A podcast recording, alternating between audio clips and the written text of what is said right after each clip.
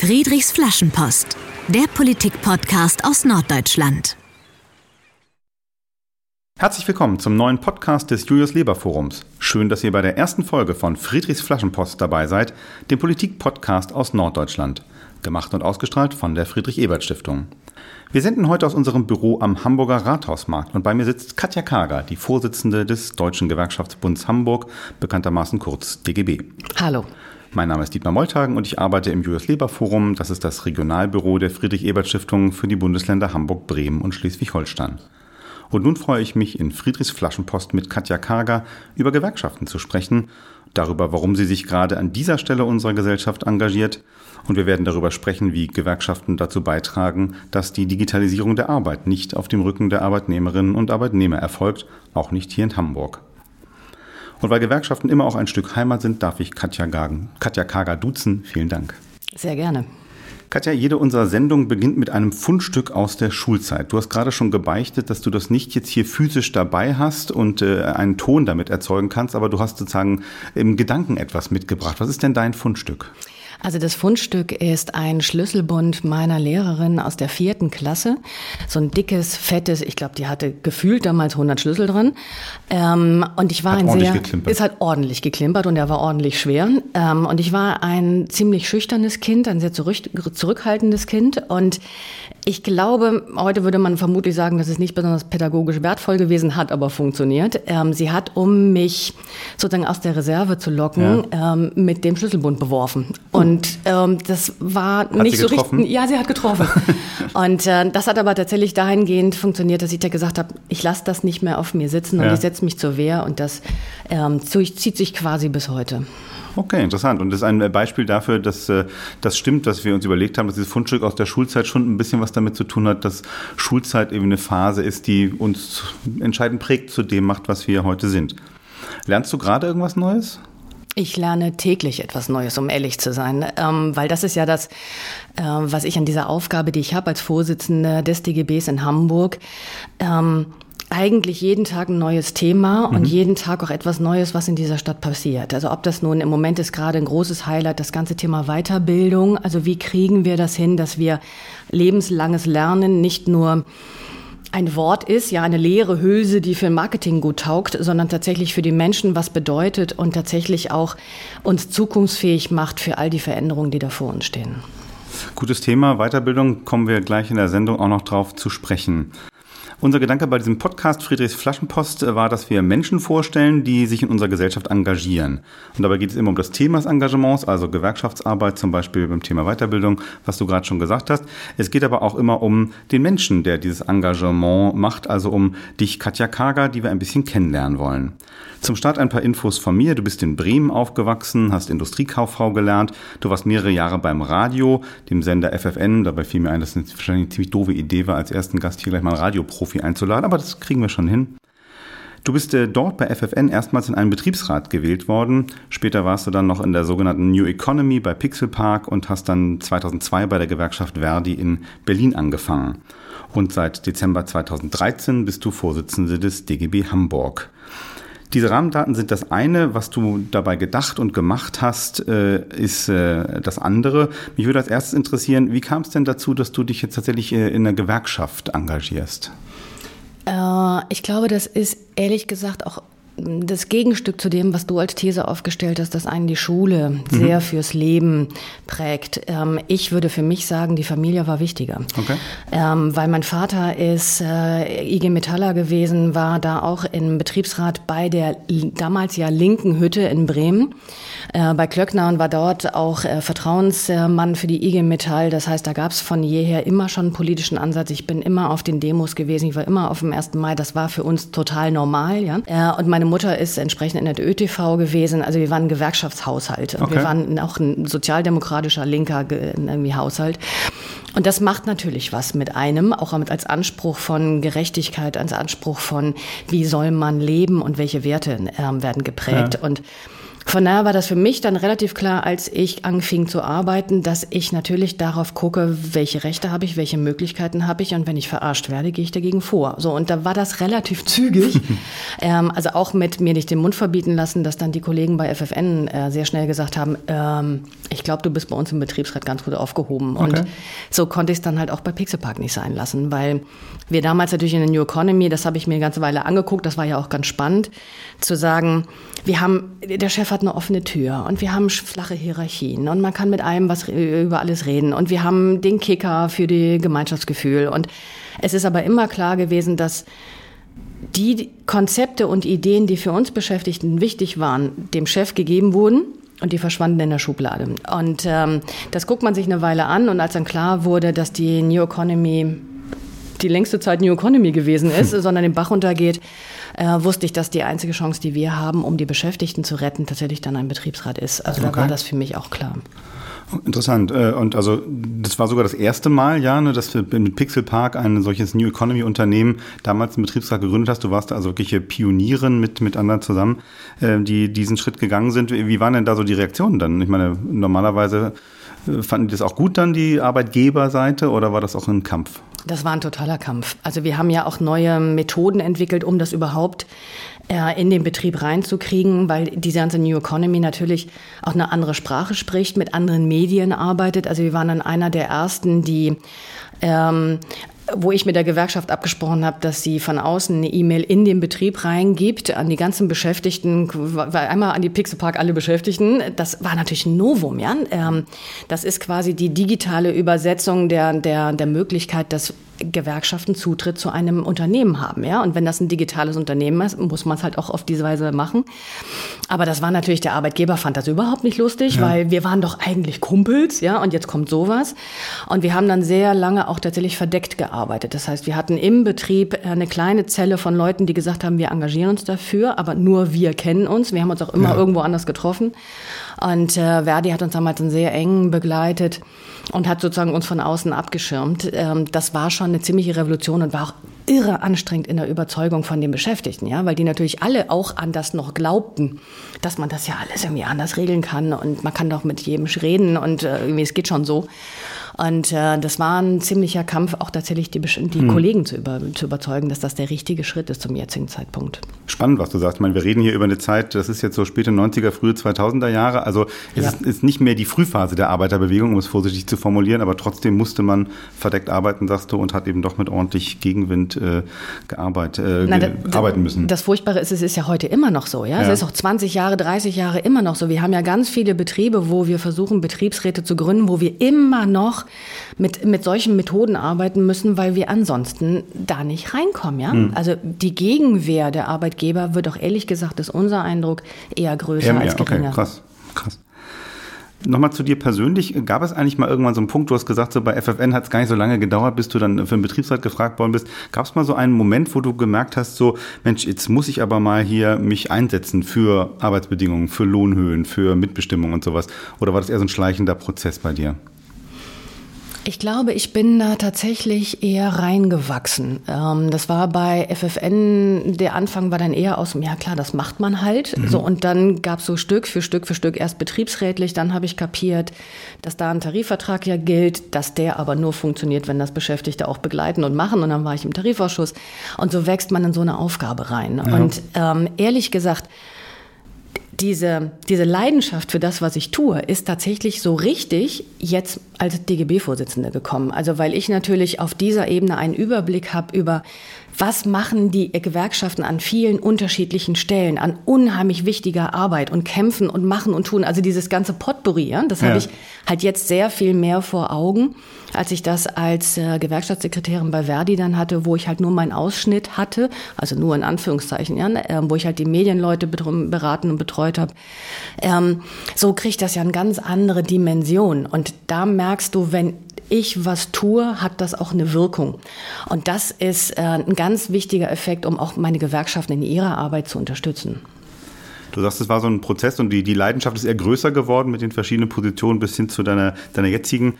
Gab es denn umgekehrt auch mal so einen Punkt in deinem Leben, wo du gedacht hast, sag mal, warum bin ich nicht einfach richtig reiche Arbeitgeberin geworden?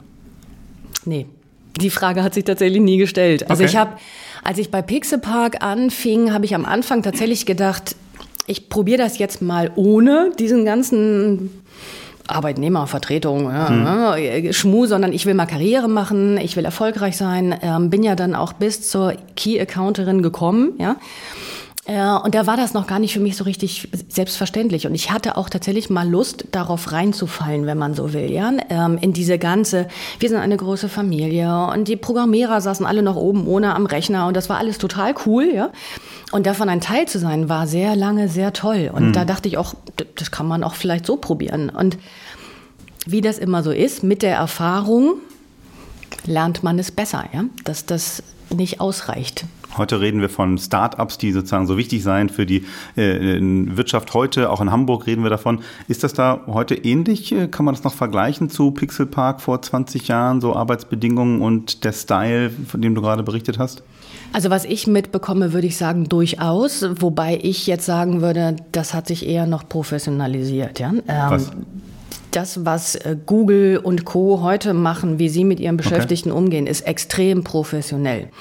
Und dieses Ganze, was auch ähm, Xing und sowas nach außen ähm, erklärt oder was sie New Work nennen, ja, wo sie sagen, wir sind ja eine große Gemeinschaft und das ist alles ganz hierarchiefrei und wir machen das ganz freundschaftlich miteinander, ist genau dasselbe System, mit dem Pixelpack damals auch schon gearbeitet hat, aber sie sind jetzt noch viel besser in der Kommunikation, indem wir die Leute überzeugt werden, was sie alles für Gimmicks drumherum bekommen, ja, das ist ja, die werden ja begöschert hm. bis zum Anschlag, ja, und natürlich ist das toll, ja, weil du eine ganz, ganz besondere Wichtigkeit hast als Beschäftigter in diesem Unternehmen, ähm, weil du lauter nette Sachen bekommst, ja, die du in einem normalen Unternehmen selten bekommst. Und das macht natürlich was mit den Leuten. Ja. Und das, was unsere Erfahrung ist, ist auch jetzt, dass wir die, die ersten zehn Jahre, also zwischen 20 und 30, haben wir die Leute nahezu verloren. Und erst wenn die dann so die 30er kriegen und sagen, ähm, es gibt ein paar Dinge, die vielleicht dann doch noch wichtiger sind. Ich will eine Familie gründen, ich will auch mal Freunde haben außerhalb des Betriebs, mhm. ja dann wird das plötzlich so, äh, wie kriege ich denn hier eigentlich mein Frau, also meinen Freiraum, ja, der nicht vom Unternehmen quasi vorgegeben ja. ist. Und da fängt es dann an, tatsächlich erst eine kritische Überlegung zu werden. Bis dahin ist, macht das den Leuten Spaß, unter solchen Bedingungen zu arbeiten. Und ist das dann so, also dass dann Leute auch zum Beispiel auf euch zukommen aus jetzt Startups und sagen, na, ich bin jetzt 30, ich fand das irgendwie zehn Jahre lustig, aber äh, jetzt muss hier sich mal was ändern. Wie passiert das dann praktisch? Unheimlich unterschiedlich. Also es gibt ähm, Fälle, wo die ganz klassisch bei der Gewerkschaft selber anrufen und sagen, ich bin hier, äh, kann mal jemand mit mir reden? So was macht man denn jetzt? Oder wir haben äh, Fälle, wo dann viele sind ja tatsächlich auch durch ihre Familien immer noch Gewerkschaftsmitglied leben das aber nicht aus, wissen aber dann, wenn sie zum Beispiel ein arbeitsvertragliches Problem haben, dass sie dann sich an die Gewerkschaft wenden können und da kommt dann auch ganz häufig was ins Laufen. Manchmal werde ich auch bei Veranstaltungen angesprochen. Also okay. wenn ich irgendwo auftrete und dann kommt hinter jemand auf mich zu und sagt, oh, ich habe da mal eine Frage und kann man da was machen und so. Also es ist wirklich, die, die Menschen suchen sich dann schon den Weg, ähm, was zu tun ist. Und das wissen sie dann schon in den meisten Fällen, dass das die Gewerkschaft sind, dass das die einzigen mhm. sind, die ihnen eigentlich tatsächlich helfen können. Und werden die dann auch Mitglied irgendwann oder sagen sie dann, helft mir mal und dann, wenn ihr geholfen habt, dürft ihr auch wieder gehen? Da haben wir viel Erfahrung mitgemacht. Das war ja einer der ähm, Gründe, warum ich oder wofür ich auch bei Verdi gearbeitet habe, in einem extra Projekt, was halt äh, sozusagen diese etwas eigenwillige Beschäftigtenkultur versuchen wollte zu, von New zu Economy, von New Economy, Medienschaffende, Filmschaffende. Ne? Mhm. Das sind alles Menschen, die eigentlich eher weiter weg sind. Und wir haben viel probiert, um zu gucken, wie kriegt man das hin, mit denen zu arbeiten. Und wir haben viel Erfahrung gemacht, dass die das zwar gerne alles annehmen, ja, was wir dann an Service so bieten, das führt aber zu nichts, ja. Ähm, und Verdi hat dann auch aufgrund der Erfahrungen zunehmend, so ähnlich wie die IG Metall das ja auch macht, wirklich eine bedingungsgebundene äh, Beratungsarbeit eingeführt. Er sagt also, ne, wir beraten euch gerne, aber so wie jeder Anwalt, jeder Berater, jeder Coach, ne, wir müssen auch von irgendwas leben. Ja. Wir beraten euch gern, das heißt aber, ihr müsst dann irgendwie dann schon mal Mitglied werden irgendwann, ja. Alles andere funktioniert ja nicht. Und so kriegt man das ganz gut dann auch miteinander, ähm, so als Sparingspartner auch tatsächlich ganz gut hin. Spannend. Kommen wir noch mal zu dir persönlich. Du hast jetzt darüber gesprochen, was Gewerkschaften insgesamt machen, aber wie sieht eigentlich so ein Arbeitstag bei dir aus? Also du hast schon gesagt, äh, du bist gerne DGB-Vorsitzender Hamburg, äh, deine Leidenschaft ist groß, aber wie muss man sich jetzt so einen Tag im Leben der Katja Kager vorstellen? Nein, das Spannende an dem, was ich mache, ist ja, ähm, ich bin ja zweierlei. Ich bin auf der einen Seite Vorsitzende des DGB Hamburg. Das heißt, äh, die eine Hälfte meiner Tätigkeit ist dieser ganze äh, politische Arm, Öffentlichkeitsarbeit zu machen, auch Lobby zu machen, mit den Parteien zu reden, mit den Senatoren zu reden, mit dem Bürgermeister. Mhm. Also wirklich diese politische Begleitung ähm, der Interessen der Gewerkschaften und der Beschäftigten. Und auf der anderen Seite bin ich Geschäftsführerin äh, vom DGB Hamburg. Das heißt, ich habe die typischen geschäftsführerischen Aufgaben. Das heißt Finanzen, Personal, hm. äh, Planung, ähm, strategische äh, Vorbereitung und Durchsetzung. Also sozusagen von beidem etwas. Und entsprechend ist dann auch mein Tag, um ehrlich zu sein. Mhm. Also ähm, Üblicherweise springe ich quasi stündlich von einem Termin in den anderen, der dann auch am Ende eines Tages ungefähr zehn unterschiedliche Themen umfasst hat, ja. Und ähm, also manchmal, das merke ich dann schon, wenn ich mit den Senatoren rede, die, die kennen das, ja. Das ist so, oder die, die Staatsräte kennen das auch. Das ist halt wirklich, wenn du in so, einem, in so einem Amt bist, musst du sehr schnell, sehr flexibel in den Themen sein und dann das irgendwie auch bearbeiten können. Ja. Das macht's aber toll. Das ist quasi mein Studium ähm, mit äh, Fortsetzung meines Studiums mit anderen Mitteln, wenn man okay. so will. Du hast gesagt, du bist auch Geschäftsführerin, du bist auch Chefin, du hast Mitarbeitende, die du äh, führst auch. Wie versuchst du auch in dieser Art gute Arbeit umzusetzen, eine gute Chefin zu sein, auf Arbeitsbedingungen zu achten? Also ich habe mir fest vorgenommen und ich, soweit wie ich meine Kollegen bisher und meine Mitarbeiter als Rückmeldung irgendwie höre, kriege ich das ganz gut hin äh, wirklich sehr kollegial, sehr kommunikativ und wirklich, äh, mir ist das Team wichtig. Also weil ich weiß, ich alleine reiße hier überhaupt gar nichts. Mhm. Ja, ich bin äh, diejenige, die das nach außen geben muss. Ich bin diejenige, die die Strategie verfolgen muss, die eine Idee haben muss, wo wir hinwollen. Aber ganz viel von der echten Arbeit machen meine Leute. Und ähm, entsprechend versuche ich da mit sehr viel Wertschätzung und mit sehr viel Kommunikation auch tatsächlich uns zusammenzuhalten, weil ich, also Gegner haben wir da draußen genug, ja. Und ähm, du meinst, die muss man nicht nur im eigenen Haus haben? Genau, da muss man das nicht auch noch sozusagen bei sich selber irgendwie ja. ranzüchten. Ähm, also so, dass ich glaube, also bisher sind die eigentlich ganz gerne bei mir, habe ich den Eindruck. Und bisher heißt immer auch schon fünf, sechs Jahre. Sechs Jahre also, jetzt, ja, genau. Mal, das ist doch ein gutes Zeichen.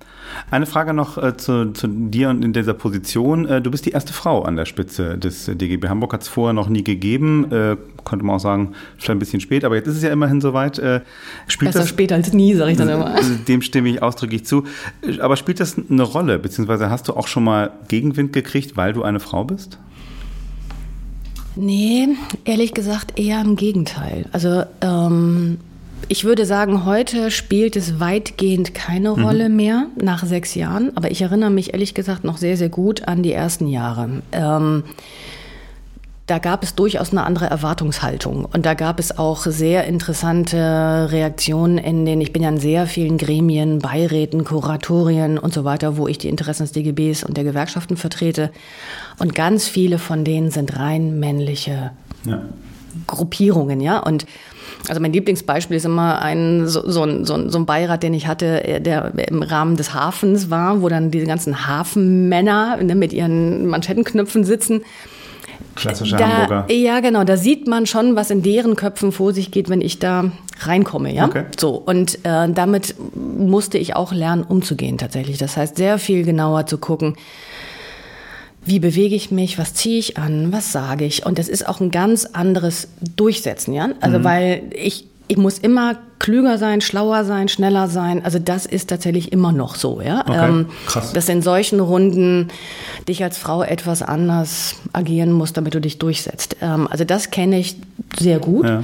Ähm, merke aber auf der anderen Seite, und das ist natürlich auch ganz charmant, die Hamburger sind ja wahnsinnig gut erzogen. Und das heißt, die gehen auch mit Frauen dann immer sehr höflich und sehr angenehm um. Ja, ich, mir wird immer die Tür aufgehalten. Ich kann damit ganz gut umgehen, ja.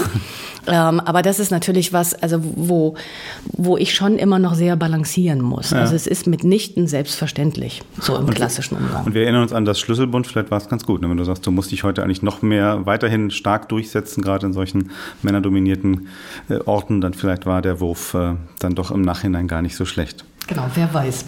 Wir sprechen gleich noch etwas weiter über Digitalisierung der Arbeit hier in Hamburg. Äh, aber vorher äh, musst du ein kleines Spiel mit uns machen, was wir mit jedem unserer Podcast-Gäste machen. Es heißt Friedrich fragt. Mhm. Und äh, ich werde dir jetzt relativ schnell hintereinander zehn Entweder-Oder-Fragen stellen. Und du antwortest bitte ganz spontan, okay? Mhm. Frühaufsteherin oder Ausschläferin? Frühaufsteher. Bist du eher ein Kopf- oder ein Bauchmensch? Sowohl als auch. Wenn du frei hast, lieber ausgehen oder lieber zu Hause relaxen?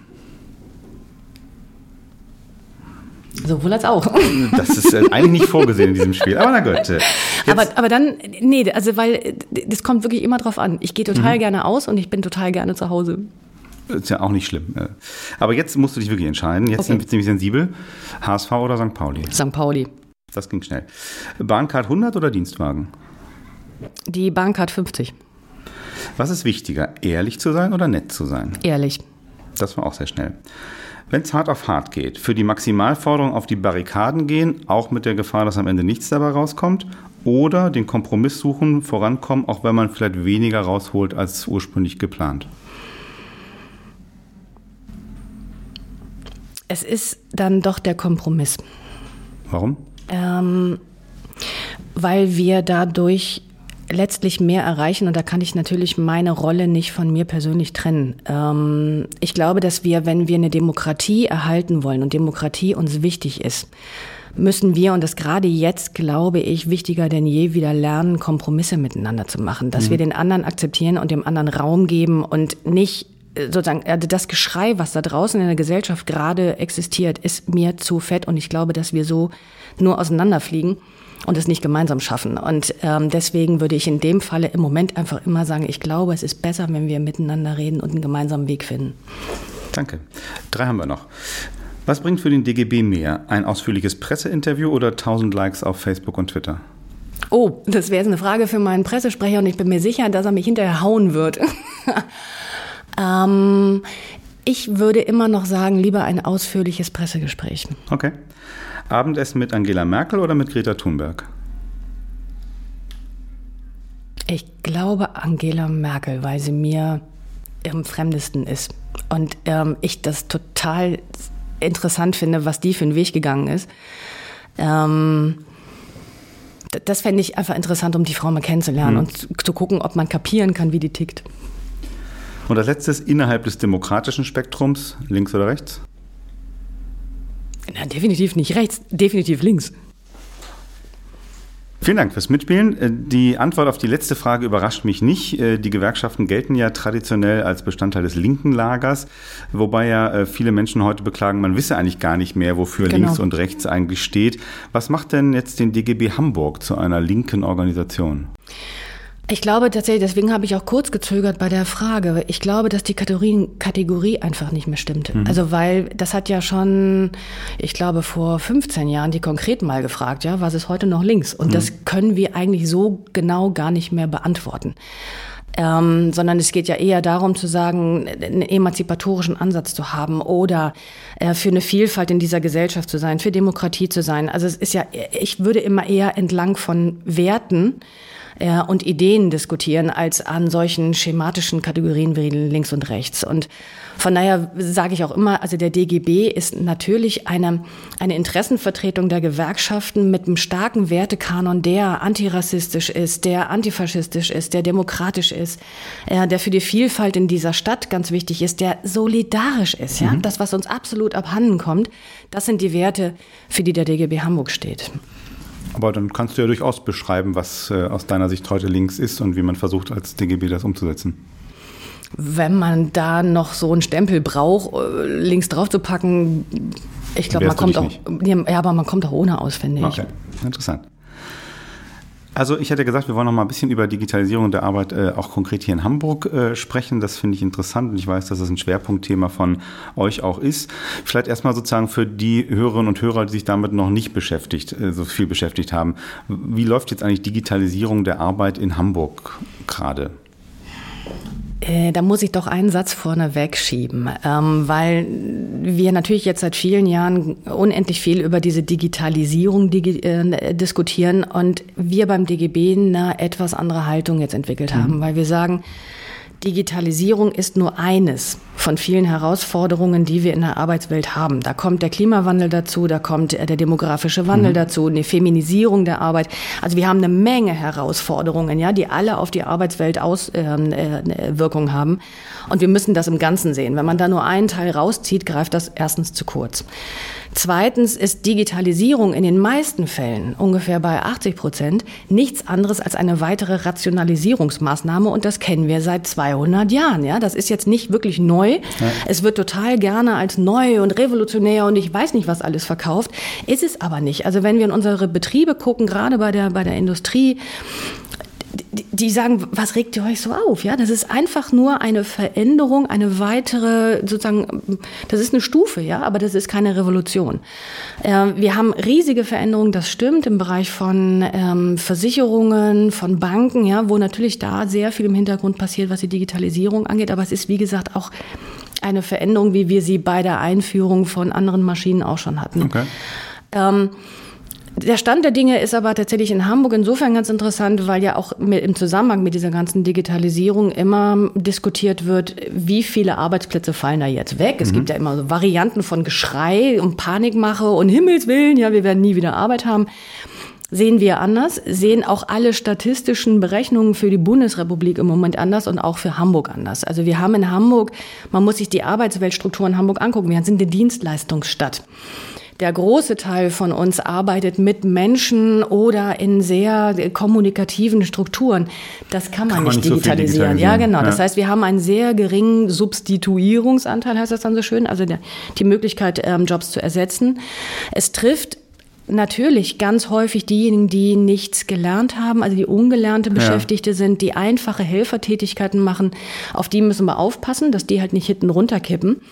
Und der Rest von uns, und so diskutieren wir das viel mehr, auch durchaus als Chance, okay. zu sagen, die Veränderungen, die wir im Berufsleben haben, und sei es durch Klimawandel, die ganze Migration, die, der demografische Wandel, Digitalisierung, gibt die Chance, dass wir die Sachen, die wir nicht mehr tun wollen und die uns nerven, ja auch abgeben können. Und das heißt, anstatt dessen Dinge tun, die eigentlich viel, viel sinnvoller für uns sind, da kann man auch noch mal durchaus darüber reden, wie welche Arbeitszeiten haben wir eigentlich? Ja, mhm. das ist ja ein Riesen. Du kannst mit der Digitalisierung zum Beispiel ganz andere Arbeitszeiten ermöglichen. Kommt bisher kein Arbeitgeber drauf, komischerweise, ja. Ähm, also das heißt, wir gucken da viel mehr danach, was haben wir für Möglichkeiten und Chancen und sich da nicht bange machen zu lassen und zu gucken, wie gehen wir mit den Veränderungen positiv um ist, glaube ich, die große Herausforderung, ähm, die, die, wir auch lieber anpacken ja, ja, und lieber mitgestalten, als dass wir uns irgendwie bange machen lassen. Du hast ein, zeichnest ein differenziertes Bild von, von Digitalisierungsprozessen, das finde ich spannend. Gucken wir das an, an der einen oder anderen Stelle nochmal genauer rein. Also einerseits hattest du gesagt, ne, es gibt oft so eine Angsthaltung, da fällt äh, was weg. Rationalisierung ne, ist ja auch äh, eine Vokabel, die in Arbeitnehmerinnen und Arbeitnehmerohren oft ein bisschen negativ ist. Und du hast auch gesagt, gerade die, die wenig gelernt haben oder Ungelernte, auf die muss man aufpassen. Was heißt das? Wie, wie passt der DGB auf, auf diese Menschen auf, deren Job jetzt wirklich bedroht ist? Also das, was wir jetzt sehr, also auch jetzt schon seit zwei Jahren in Hamburg sehr stark mit anschieben und bewegen, ist mit der Politik und den Parteien das ganze Thema Weiterbildung. Hatten hm. wir am Anfang ja schon, äh, weil natürlich klar ist, dass die, deren Jobs sich verändern müssen, oder ist die einzige, der einzige Weg, ja, dass ja. wir über Weiterbildung die Leute mitnehmen. Und da gibt es ja sehr viele unterschiedliche Möglichkeiten, ob das nun durch die Arbeitsagentur begleitet ist oder ob durch, durch die Betriebe begleitet oder ob man das persönlich macht. Aber da sehen wir für Hamburg Hamburg noch großes, großes Verbesserungspotenzial. Okay. Wir schöpfen lange noch nicht die Möglichkeiten aus, die bei den Beschäftigten vorhanden sind und äh, die auch tatsächlich äh, notwendig sind ähm, in Bezug auf die Veränderungen auf dem Arbeitsmarkt. Und da haben wir, glaube ich, noch eine ganze Menge zu tun, auch vor allem wenn, die Finanzierung zu klären. Ja? Wenn du sagst, wir schöpfen das noch nicht aus, wer, wer ist dann wir, also das Weiterbildungspotenzial?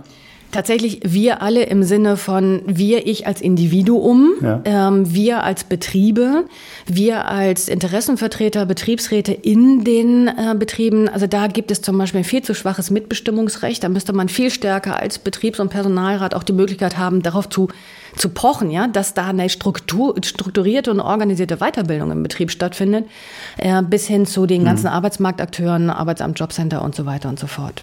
Finde ich spannend, dass du die Vokabel Mitbestimmung gerade äh, auch erwähnt hast. Ähm, gibt es vielleicht auch so ein Positivbeispiel hier in Hamburg, wo du sagst, Mensch, das ist so ein Beispiel, wo man sagt, Mitbestimmung funktioniert in Bezug auf Digitalisierungsprozesse, in Bezug auf Entwicklung von Weiterbildungsangeboten? Also ich tue mich ein bisschen schwer, an dieser Stelle jetzt einen Betrieb mit einem Namen mhm. zu nennen. Äh, wir wissen einige Betriebe, sowohl aus dem Organisationsbereich von Verdi, von der NGG, von der Metall, äh, die da sehr viel schon machen, zum Teil auf der wirklich betrieblichen Ebene über eine Betriebsvereinbarung, aber zum Teil auch kollektivrechtlich über Tarifverträge, mhm. die da viel stärker jetzt reingehen, ähm, sodass wir in Hamburg einige gute Beispiele haben, wo auch der Arbeitgeber selber anders in die Verantwortung mit reingeht. Es gibt sie. Und zwar auch nicht nur bei den Großbetrieben, die einem jetzt sofort einfallen, ja, sondern auch bei den kleineren ja. ähm, und mittleren Unternehmen, die sagen, wir haben eine Verantwortung für unsere Leute, ich gehe da rein und tue da auch was. Aber es ist eben noch nicht so flächendeckend. Ähm, wir haben in, in Hamburg eine Weiterbildungsquote von 70 bis 80 Prozent. Das ist schon ganz gut. Das heißt, 70 bis 80 Prozent der Arbeitnehmerinnen und Arbeitnehmer genau, bilden sich bilden sich irgendwie fort. Mhm. Ähm, aber das Problem dabei ist, es sind immer die schon gut gebildeten, ja, die auch in der Regel Hochschulstudium schon hinter sich haben mhm. und dann sozusagen lernen gewohnt sind, wo man jetzt auch sagen muss, ja, ja, ist toll, dass sie es machen, ja, aber die, die es wirklich brauchen, um ihre Beschäftigungsfähigkeit ja. zu erhalten, da gibt es große Schwierigkeiten, die zu motivieren und da, die, die brauchen auch mehr Begleitung, um denen wieder beizubringen, das Lernen zu lernen, ja. Das ist ja was, was man dann natürlich irgendwann nach 20 Jahren einfach auch keinen Bock mehr drauf hat, ja. Ich soll nochmal die Schulband drücken, um Himmels Willen. Und da müssen wir auch wirklich eine Kultur verändern, die das viel normaler macht. Ähm, und da haben wir, glaube ich, noch einiges an Verbesserungen hm. in Hamburg möglich. Aber schön, dass du sagst, es gibt durchaus äh, interessante Beispiele, Betriebe, die sich da auf den Weg gemacht haben und wo man dann eben sieht, man kann das auch gestalten. Es ist nicht ein eine Naturgewalt, Digitalisierung, die über den Arbeitsmarkt kommt und man ist ja irgendwie ausgeliefert, sondern nee, genau. man kann da viel machen. Das finde ich wichtig äh, festzuhalten. Weiteres Stichwort, was du auch schon angesprochen hast, ist ja immer das Thema Arbeitszeit. Ne? Du hast gesagt, eigentlich bietet Digitalisierung auch Potenzial äh, für, für Arbeitszeit, äh, Optimierung, vielleicht auch Verkürzung sogar mal. Ein anderes Stichwort ist dann ja auch, darüber hast du auch mal Interviews gegeben, Kritik an Dauererreichbarkeit, ne? dass der Arbeitnehmer oder die Arbeitnehmerin eigentlich permanent über Handy oder was auch immer erreichbar ist. Also wie, wie wären so Vorstellungen von euch zum Thema Arbeitszeitgestaltung im Zusammenhang mit Digitalisierung? Es ist es ist ein in sich ambivalentes Thema und das macht es so spannend, aber auch so schwierig, ja. ähm, weil du natürlich auf der einen Seite durch diese technischen Möglichkeiten ähm, individuell viel stärker selber bestimmen kannst, wann mache ich was, wie, wo, äh, auf welche Art und Weise. Und das ist eine große Chance, ähm, zum Beispiel an ganz vielen Stellen für die Frauen.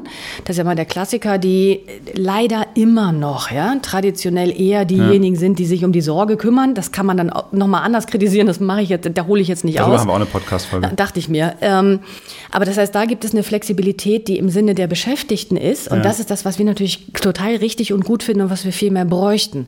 Wir haben aber natürlich aufgrund der Kräfteverhältnisse, die wir haben, ähm, immer das Problem, dass letztlich der Arbeitgeber viel mehr derjenige ist, der, der bestimmt, ja. Wie soll denn die Arbeitszeit aussehen und wie soll gearbeitet werden?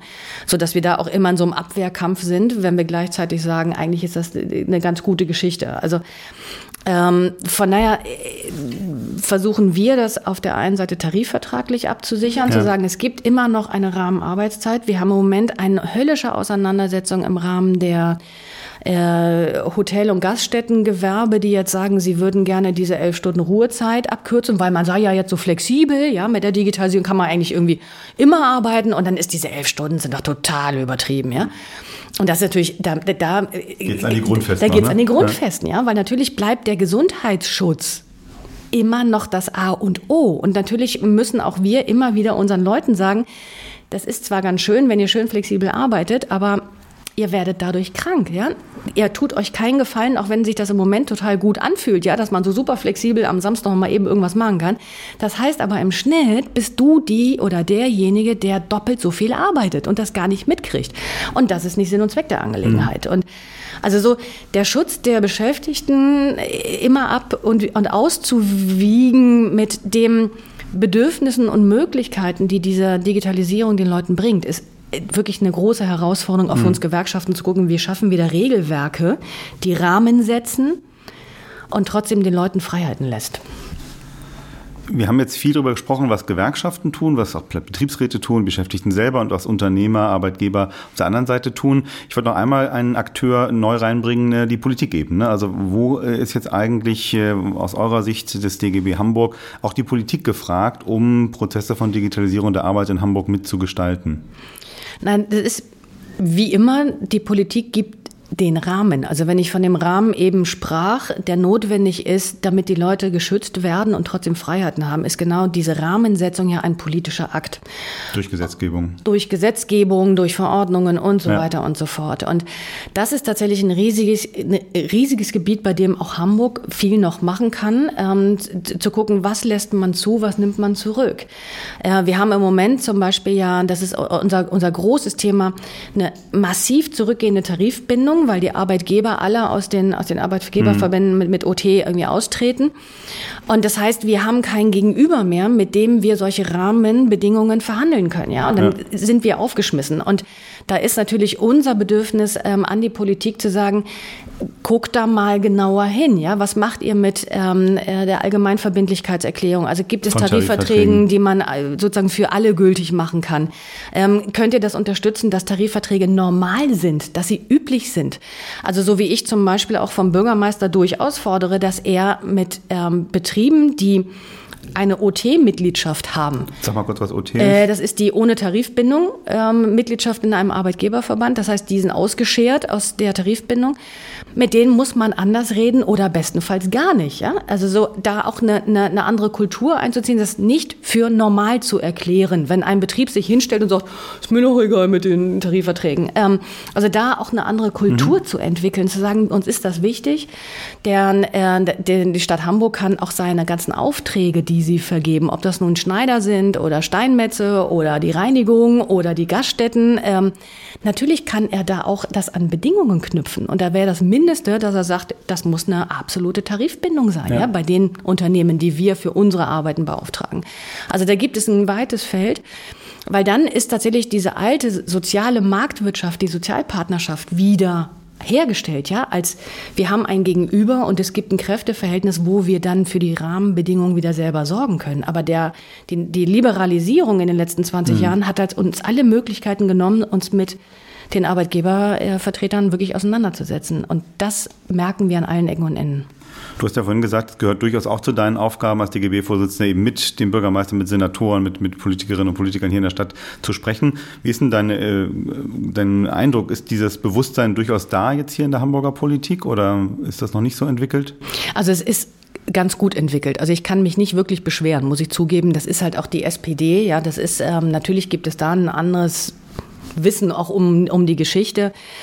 Ich merke aber auch, an vielen Stellen müssen wir auch Nachhilfe leisten. Ja? Also es ist nicht mehr so super selbstverständlich, dass das dass Gewerkschaften mitgedacht werden, dass die Mitbestimmung mitgedacht wird, dass Tarifverträge mitgedacht werden. Dass man muss die schon an einigen Stellen immer mal wieder dran, dran erinnern. Bei der Wirtschaftsförderung zum Beispiel gibt es da im Moment wenig Gegenliebe, ja. Ähm, aber das sind natürlich äh, normale Prozesse. Aber insgesamt äh, finde ich, dass es in, in Hamburg bei der Regierung jetzt gar nicht schlecht läuft. Mhm. Also ich glaube, es wäre, wenn die FDP und die CDU dran wären, ein bisschen schwieriger. Wir haben gesprochen über, was Gewerkschaften machen. Wir haben gesprochen, was äh, gerade im Thema Digitalisierung der Arbeit hier konkret in Hamburg äh, euch beschäftigt und die Beschäftigten äh, betrifft. Äh, wir haben dich ein bisschen als Person kennengelernt. Ganz herzlichen Dank, äh, Katja Kager, Vorsitzende des DGB Hamburg, äh, dass du heute zur ersten Folge von Friedrichs Flaschenpost, dem Politik-Podcast aus Norddeutschland, gekommen bist. Ich habe zu danken. Bevor wir dich aber entlassen, machen wir eine letzte Aktion. Denn ähm, wie auch jeder andere Gast dieses Podcasts äh, musst du am Ende von Friedrichs Flaschenpost selbst eine Flaschenpost schreiben. Deine Nachricht oder deinen Wunsch an die Zukunft. Du kannst ihn laut verraten, du kannst ihn aber auch leise aufschreiben. Ich habe Zettel und Stift hier, ganz wie du möchtest. Und äh, keine Angst, liebe Hörerinnen und Hörer, wir werfen jetzt gleich keine Flasche äh, in die Elbe oder in die Alster, sondern wir behalten das hier äh, und werden aber diese Flaschenpost bei einem späteren Podcast äh, aufmachen und dann mit einem anderen Gast darüber sprechen. Ich würde immer sagen, wer auch immer diese Flaschenpost bekommt, macht das Leben besser. Das war auf den Punkt. Vielen herzlichen Dank. Das war Friedrichs Flaschenpost, der Politik-Podcast aus Norddeutschland von der Friedrich-Ebert-Stiftung. Am Mikrofon verabschieden sich Katja Kager, DGB-Vorsitzende Hamburg und Dietmar Molltagen von der Friedrich-Ebert-Stiftung. Vielen Dank fürs Zuhören und wenn es euch gefallen hat, danke fürs Weitersagen. Wenn ihr Ideen für diesen Podcast habt, Themenwünsche oder vielleicht eine Frage zur heutigen Sendung, meldet euch gern bei uns per Mail an hamburg.fes.de oder als Kommentar auf unserer Facebook-Seite at fes.nord. Wir hören uns wieder in zwei Wochen mit dem nächsten Podcast. Bis dahin macht es gut, mischt euch ein und engagiert euch, denn es gibt nur diese eine Gesellschaft und nur wir können sie besser machen. Friedrichs Flaschenpost, der Politik-Podcast aus Norddeutschland.